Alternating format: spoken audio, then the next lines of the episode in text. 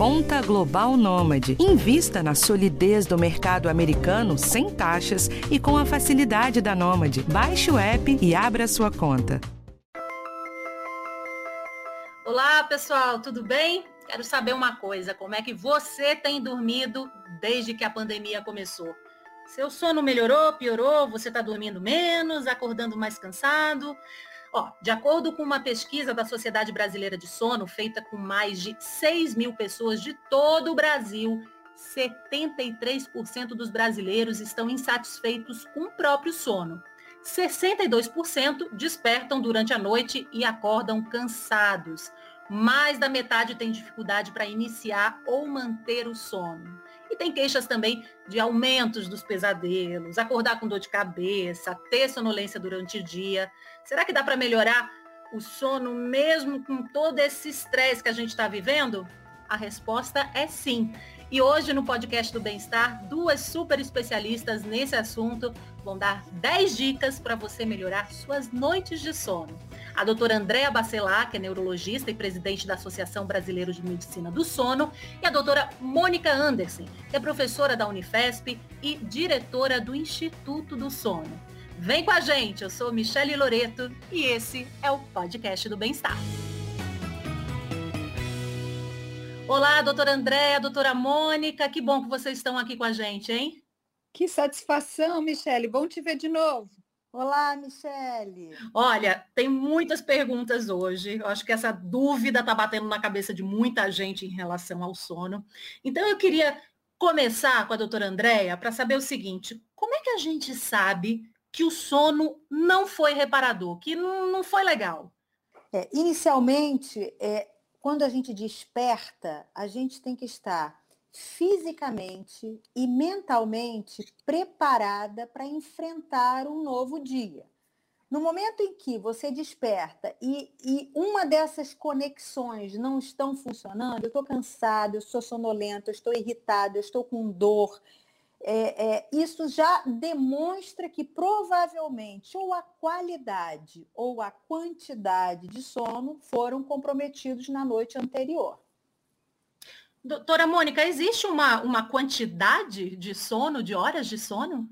Essa é uma pergunta que as pessoas sempre se fazem. Posso dormir menos para produzir mais?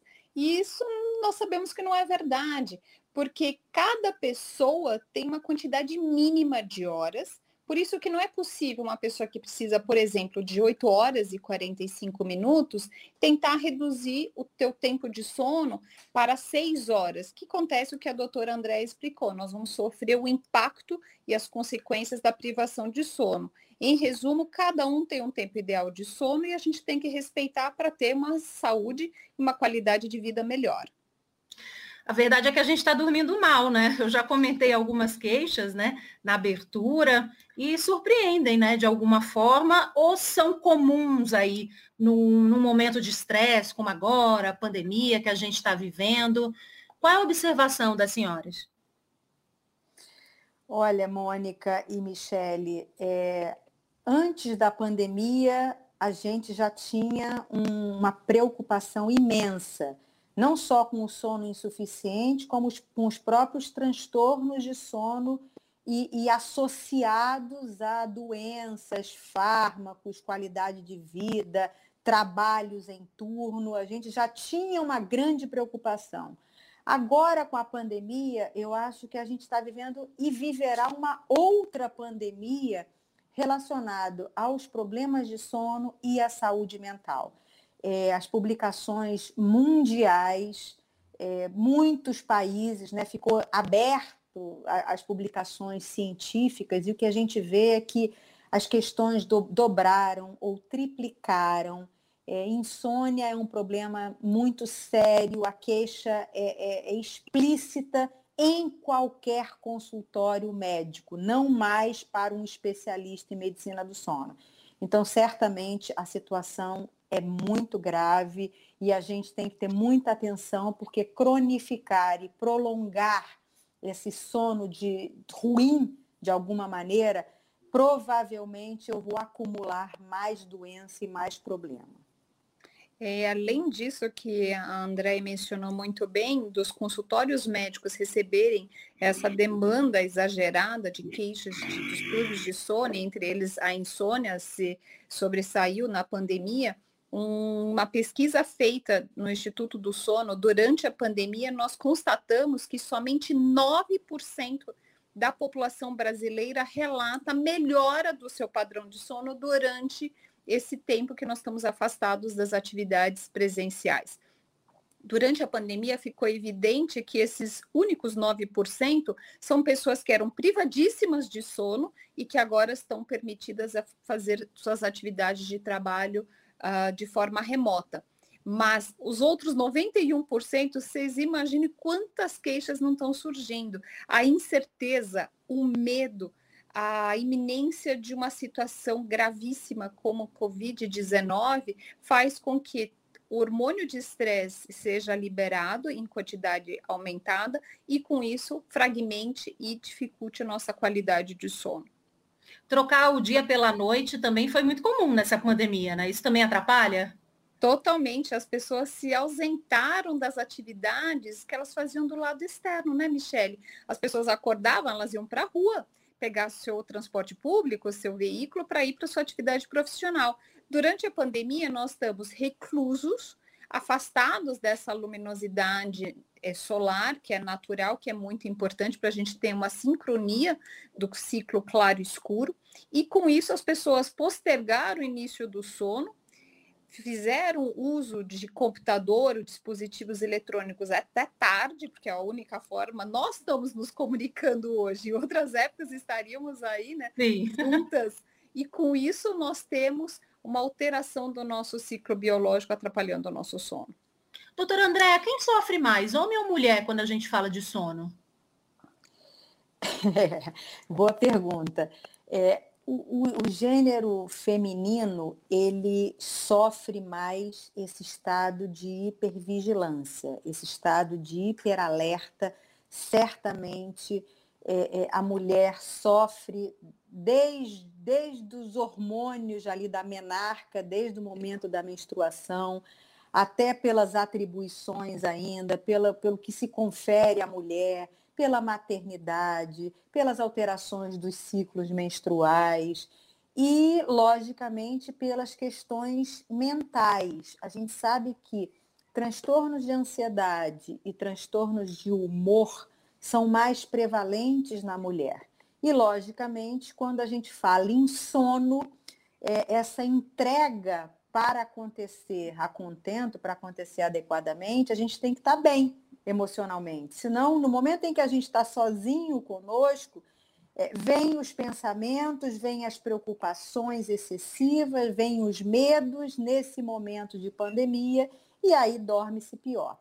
Quando a gente fala, por exemplo, de questões respiratórias, né, que a gente tem o um, outro carro-chefe é, dos transtornos de sono é a apneia do sono, é, aí a gente já está é, mais tendenciosa ao gênero masculino. Né? Os homens roncam mais, os homens param mais de respirar até o momento lá dos 50, 60 anos, quando a mulher efetivamente entra na menopausa e aí ela começa a roncar também e a se equiparar com esse problema de sono.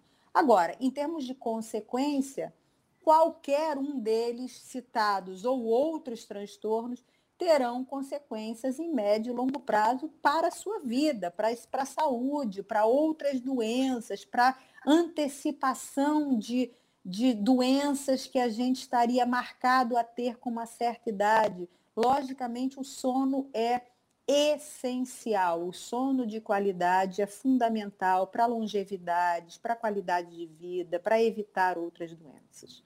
Ou seja, não é só ali naquele dia que impacta, né? Impacta na vida como um todo.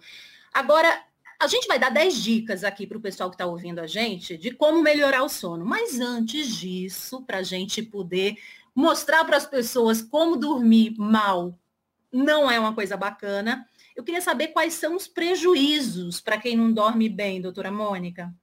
A pergunta que acho que representa essa sociedade hoje que não dorme direito. 70% das grandes cidades têm queixas de distúrbios de sono. Então vamos lá, Michele. Alterações de memória, de concentração, de aprendizado. Imagine nossos jovens aí que estão expostos à privação de sono aprendendo menos. Risco de diabetes, disfunções sexuais, maior número de pessoas com queixas dolorosas, a privação de sono deixa o corpo dolorido. Ainda, alterações cardíacas, riscos de doenças neurológicas, maior chance de cometer acidentes e eventualmente morte. Nós temos mais, mais aproximadamente 50 mil mortes nas estradas brasileiras, uma boa porcentagem disso derivado da privação de sono. Nossa. Com, complementando a Mônica, é, a gente tem a questão do jovem hoje, né, em sala de aula ou, ou online, com essa questão da privação de sono. Mas é, hoje o Brasil né, tem uma pirâmide já com, com um ápice aumentado. A gente tem 15% da nossa população idosa. E o que me preocupa muito é que demência, né, síndrome demencial, alteração cognitiva, ela tem o maior fator de risco para isso não é a genética, é a idade. E se a gente está vivendo mais e dormindo mal e às vezes abusando de medicações que pioram a cognição, que pioram a memória, certamente a gente vai ter um desfecho muito desfavorável em prol da, da demência. Agora, então, a gente vai para as 10 dicas, tá? Eu vou fazer um bate-bola. Vou passar uma dica para uma doutora, depois outra para outra doutora. Então, eu vou falar a dica e vocês vão desenvolver aí para o pessoal colocar em prática. Doutora Mônica, primeira dica: procure deitar e se levantar em horários regulares todas as noites. Essa é a medida número um. Nós precisamos de sincronia, seja para o café da manhã, almoço, jantar e dormir. Sempre dormir e acordar nos mesmos horários. Medida de higiene número um. E quem não pode fazer isso? O que, que nós podemos fazer? Tentar durante a semana ter atividade profissional mais constante e aí no final de semana se permitir assistir um Fantástico, assistir aí um Globo Repórter, curtir um pouco a família, mas tentar da melhor forma valorizar o seu sono. Doutora Andréia, segunda dica, vá para a cama somente quando estiver sonolento, com sono. É isso mesmo? É isso mesmo. Ruminar na cama, ou seja, ficar ali pensando, se, suas preocupações na cama, isso aumenta a ansiedade e isso dificulta a promoção do sono. Inclusive, uma dica para quem não está conseguindo é sair da cama. Restrição de sono no leito é uma das principais dicas para quem não está conseguindo dormir. Saia da cama, só vá para a cama se achar que vai dormir. Mas aí sai da cama e faz o quê? Pode pegar, por exemplo, o celular, pode ler, comer, o que, que pode fazer?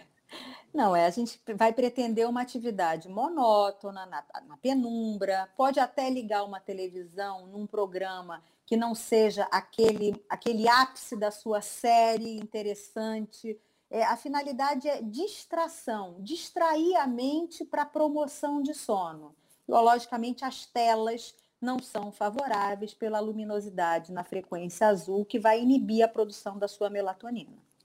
É série, quando a gente começa e, e tá boa, a gente não para. É melhor assistir mais cedo. Doutora Mônica, terceira dica, não use a cama para leitura, ver televisão ou alimentar-se. Prefira a sala ou outro ambiente. A cama deve estar relacionada com o ato de dormir. Ler na cama não pode?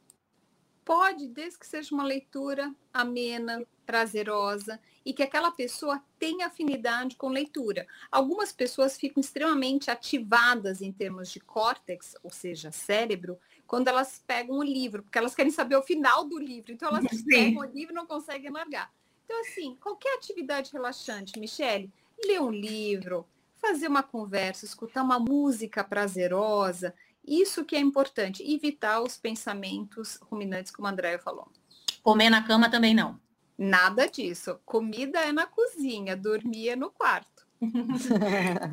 Quarta dica: evite ficar na cama sem dormir. Se necessário, levante e faça uma atividade calma até ficar sonolento novamente. Ficar na cama rolando de um lado para o outro gera estresse e piora a insônia. Doutor André, a gente já está falando disso, mas é, piora a insônia e aumenta o estresse, é isso? Exatamente. Você acaba aumentando o tempo acordado. Se você sai da cama, a tendência desse relaxamento e dessa vontade de voltar a dormir acontecerá mais rápido. A gente está falando da chamada eficiência do sono. O que é eficiência do sono? Que o tempo total de, de sono seja semelhante ao tempo total de cama que a gente não estenda o tempo na cama. Um do, dos erros da, do problema na pandemia foi que as pessoas estenderam tudo na cama, diluíram Vamos trabalhar na cama, leva o notebook para a cama, vamos comer na cama, fazer o dever do filho na cama, ver TV na cama, é, enfim, cochilar à tarde, diluir esse sono. Com conclusão, chega à noite, eu não consigo me concentrar e ter essa pressão para o sono necessária para um sono rápido e de qualidade. Olha, eu acho que a principal aqui, pelo menos para mim, é Cama é só para dormir, não é para ler, não é para comer, não é para fazer nada. Mas vamos para a quinta dica. Estabeleça um ritual de relaxamento antes de se deitar. Um banho quente, diminuir a luminosidade do quarto enquanto você está ali se preparando para deitar. Deixar a casa mais na penumbra, desacelerar, relaxar, anotar as preocupações e monitorar o sono. Tem até aplicativo para isso. Doutora Mônica, isso tudo ajuda mesmo? ajuda muito. Além disso, vamos retirar todos os dispositivos eletrônicos pelo menos duas horas antes, evitar bebidas estimulantes, à base, por exemplo, de cafeína, tentar fazer uma conversa agradável, não usar esse período noturno para as discussões das relações, problemas familiares, conflitos. Isso a gente deixa para de manhã, se tiver alguma situação que precisa ser sanada. À noite, só atividades relaxantes mesmo, para que a liberação de substâncias indutoras de sono no cérebro possam acontecer a contento, e assim vai vir um sono de qualidade. E essa questão da luz? A luz, ela bloqueia a liberação de melatonina. Se a gente fica na frente da tela do computador, numa sala, com muita luminosidade, nós não vamos ter esse hormônio que ele não é um indutor de sono, ele é um facilitador do sono.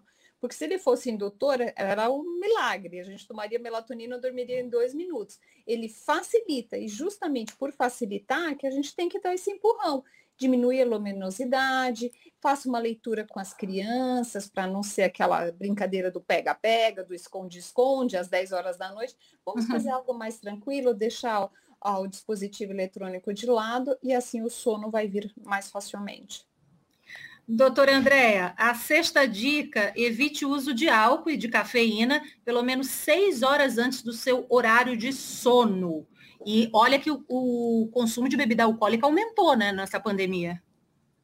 É, aumentou. A gente até a ABS fez uma pesquisa também com mais de 100 mil, 6 mil participantes e, e, a gente também se surpreendeu com o aumento da ingesta alcoólica. Lógico que não foi semelhante à pesquisa europeia, até porque ele já tem uma, uma, uma facilitação maior, né, o uso do álcool quase que diário nas, nas refeições, etc.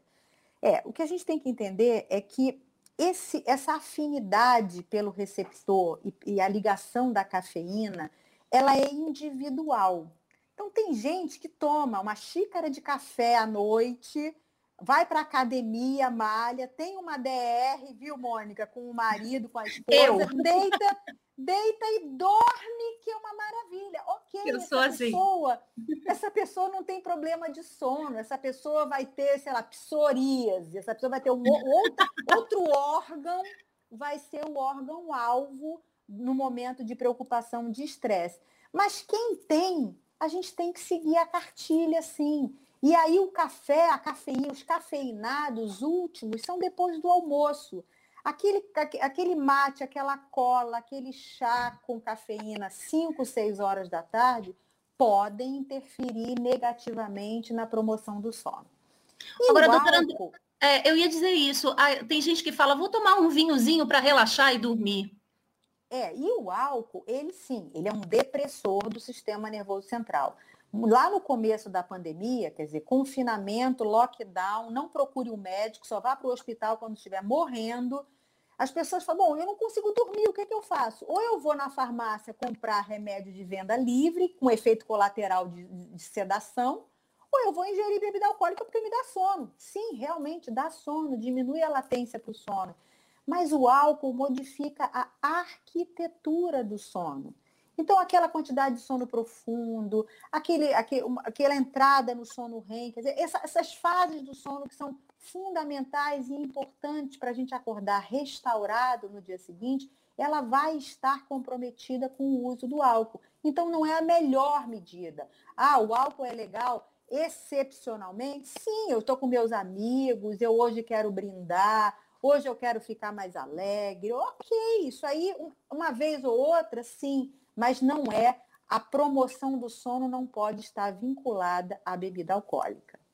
Maravilha. Agora, doutora Mônica, a sétima dica é o seguinte: não se alimente próximo ao horário de dormir. Ainda mais aquela feijoada, né? Aquela comida pesada, nem pensar, né? Nada disso, nem a feijoada, nem a pizza, pelo menos duas horas antes. Então, vamos lá. Jantar, todo mundo ali interagindo, durante esse momento de alimentação, conversando. Depois vamos sentar, conversar novamente dessas duas horas. Lembrar, sem dispositivos eletrônicos que estimulam o nosso cérebro. As pessoas ficam muito preocupadas com a luminosidade, mas não é só isso. É, seja o celular, seja o tablet, seja as redes sociais, elas estimulam nossa vigília, nosso tempo de acordado, nosso alerta, afastando o sono. Se a pessoa ainda fizer uma refeição como você mencionou, uma feijoada, realmente vai prejudicar a qualidade do sono. O ideal é aquelas frases do passado, que a nossa avó dizia: tome café da manhã como um rei, almoce como um príncipe e jante com muita moderação. Agora, a oitava dica, doutora Andréia, evite cochilos durante o dia, porque eles atrapalham seu sono à noite. Meu Deus, eu dou tanto cochilo durante o dia. É, mas o problema é que as pessoas vivem em privação de sono, né? A questão do sono insuficiente já existia muito antes da pandemia. É, a questão é que, primeiro, o que é cochilo? Né? As pessoas têm que saber que uma coisa é eu dormir uma hora e meia, duas horas após o almoço. Eu estou fazendo um ciclo de sono. É como se eu tivesse um sono bifásico, sendo a maior fase na fase escura das 24 horas e mais uma fase, um ciclo de sono após o almoço. Isso é uma coisa. Cochilo são 20 minutos. Né? Então, cochilo é uma coisa, uma, uma situação rápida que eu não entro em fases profundas do sono para não acordar pior do que quando eu me deitei após o almoço. Então, isso é cochilo. Uma outra questão é hábito. Dizer, se isso é regular ou se isso passou, nós estamos em pandemia há um, ano, há um ano e meio. Então, eu podia não cochilar mais, passei a cochilar, me adaptei ao cochilo, respeito esse tempo de 20 minutos e, e agora vou trabalhar é, em home office, minha empresa mudou. Posso cochilar se isso não está indo? Posso, isso aí não é o problema. A questão é irregularidade. Eu como a feijoada lá domingo, é, uhum. é, duas horas da tarde, e aí vou e durmo e nem cochilo, três, duas horas seguintes. Aí eu acordo às cinco horas. Quem é que vai dormir 10 horas da noite de domingo Sendo que vem uma semana pela frente e as preocupações já começam a chegar, metas e o que eu tenho que, que trabalhar e que render. Então a pessoa, a gente já começa a semana devendo. Então esse cochilo é que não deve acontecer. Penúltima dica, doutora Mônica, procure se ocupar durante o dia, evitando o ócio. Culpar a mente e culpar o corpo. É, já tem pesquisas mostrando que, especialmente em idosos, aqueles que se mantêm ativos, tanto fisicamente como mentalmente, eles têm um sono de melhor qualidade. Muitas pessoas durante a pandemia, o que, que aconteceu? Elas fizeram esse trabalho remoto dentro de casa e elas acabaram não se exercitando, indo pegar seu ônibus ou indo fazer seu trabalho, subindo escadas, e com isso ela teve menos gasto calórico, fazendo com que o sono fosse mais difícil, tirando todas as preocupações que são somadas ao quadro de pandemia em relação ao impacto sobre a qualidade do sono. Muito importante a gente se manter ativo a pandemia não pode ser usada como desculpa. Está dentro de casa? Vamos lá, fazer uma atividade com a família na sala, Pega aí um quilo de arroz, faça levantamento, sempre perto de janela, porque assim a gente tem a luminosidade, mantendo o corpo são, a mente fica sã também. Agora eu queria entrar justamente nessa décima dica e, e última com a doutora Andréia, de fazer atividade física regularmente, né? Mas evitar exercícios fortes no final do dia. Quantas horas antes o exercício? Que tipo de exercício? Olha, é, a gente tem uma regra que é primeiro respeitar o seu ritmo biológico. É, ah, a gente fala exercício físico matinal. Ótimo, à luz do dia, eu acabei de acordar, estou disposto. Só que existem pessoas que são mais vespertinas. São pessoas que acordam mais tarde, que essa temperatura do corpo estará mais alta na parte da tarde e que vão ter sono não 9 e 10 horas da noite, sim meia-noite. Então, primeiro, respeite o seu ritmo. Não tem regra, exercício físico obrigatoriamente pela manhã. O ideal, e para as pessoas que têm aquele, aquele horário comercial de trabalho e que vão deitar por volta de, de 22, 22 e 30, ok, melhor atividade é pela manhã. Outras pessoas podem ati fazer atividade à tarde. O que, que a gente não quer? Que você vá para a academia 8, 9 horas da noite para chegar a casa 10, 11 horas tomar um banho e ir dormir. Volto a dizer, existem pessoas que fazem isso e que isso não atrapalha o sono. Para essas pessoas, melhor que faça exercício do que não fazê-lo. Agora, quem puder ajustar ou quem este horário próximo à hora já de desacelerar, é, isso interferir no sono, por favor, vamos ajustar, nem que seja sábado, domingo e um dia na hora do almoço. Quer dizer, eu estou cumprindo ali 150 horas, é, 150 minutos de exercício no, na semana, e aí vamos tentar evitar esse período noturno. Bem, depois de ter feito tudo isso, se não der certo, pessoal, aí precisa realmente procurar um médico. Não pode tomar remédio que a vizinha indicou, que a mãe indicou, nem remédio para outros fins que acabam induzindo ao sono, né? Como antialérgicos, por exemplo. Não faça isso para não criar um problema crônico, certo? Doutora Mônica, doutora Andréia, muito obrigada pela participação. Muito obrigada a você pelo convite, um prazer te reencontrar, né? mesmo que seja aqui pelos modos virtuais. Andréia revela novamente boa noite de sono para todo mundo.